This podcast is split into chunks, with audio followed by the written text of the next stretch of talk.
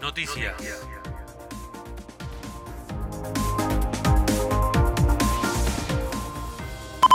Llegan fuerzas federales a Bariloche y el Bolsón por el conflicto con la comunidad mapuche. El ministro de Seguridad de la Nación, Aníbal Fernández, anunció ayer el envío de fuerzas federales a Bariloche y el Bolsón. El despliegue de seguridad hacia la zona andina de la provincia de Río Negro se da luego del ataque incendiario, el tercero del mes, que destruyó el edificio del Club Andino Piltriquitrón del Bolsón. El conductor del Honda City que cayó al lago Lácar, donde murió una joven de 16 años, estaba alcoholizado.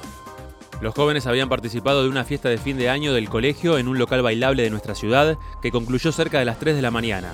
Desde la policía confirmaron que se le realizó el análisis de sangre correspondiente al joven de 19 años que conducía, que dio positivo, pero que la cantidad de gramos de alcohol en sangre no se pudo constatar porque el conductor no podía soplar la pipeta del test. Corte programado de energía para hoy. Se realizará entre las 9 de la mañana y la 1 del mediodía y afectará a los barrios Chacra 28, Santo Domingo, Loteo Sepúlveda y Los Manzanos en su totalidad.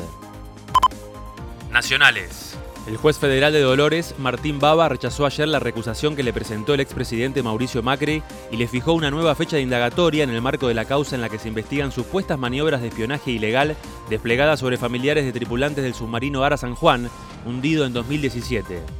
El magistrado convocó a Macri para el 28 de octubre a las 12 del mediodía en lo que es la tercera fecha en la que se fija luego de que Macri no se presentara el 7 de octubre porque estaba fuera del país, ni tampoco en la mañana de ayer. Deportes. Por la Liga Profesional de Fútbol, ayer Gimnasia derrotó 1 a 0 de visitante Arsenal. San Lorenzo cayó de local 3 a 1 ante Lanús. Estudiantes y Atlético Tucumán empataron 1 a 1. En el sur, Banfield cayó 4 a 1 con Huracán. Y Boca derrotó en la bombonera 2 a 1 a Godoy Cruz. Hoy cierran la decimoséptima fecha Argentinos en Paternal enfrentando a Colón. Newell's Aldo en Rosario. Independiente Sarmiento. Y Talleres, el escolta del campeonato recibiendo a River, el puntero, 21 a 15. Informó para San Martín de los Andes y toda la región. Santiago Frione.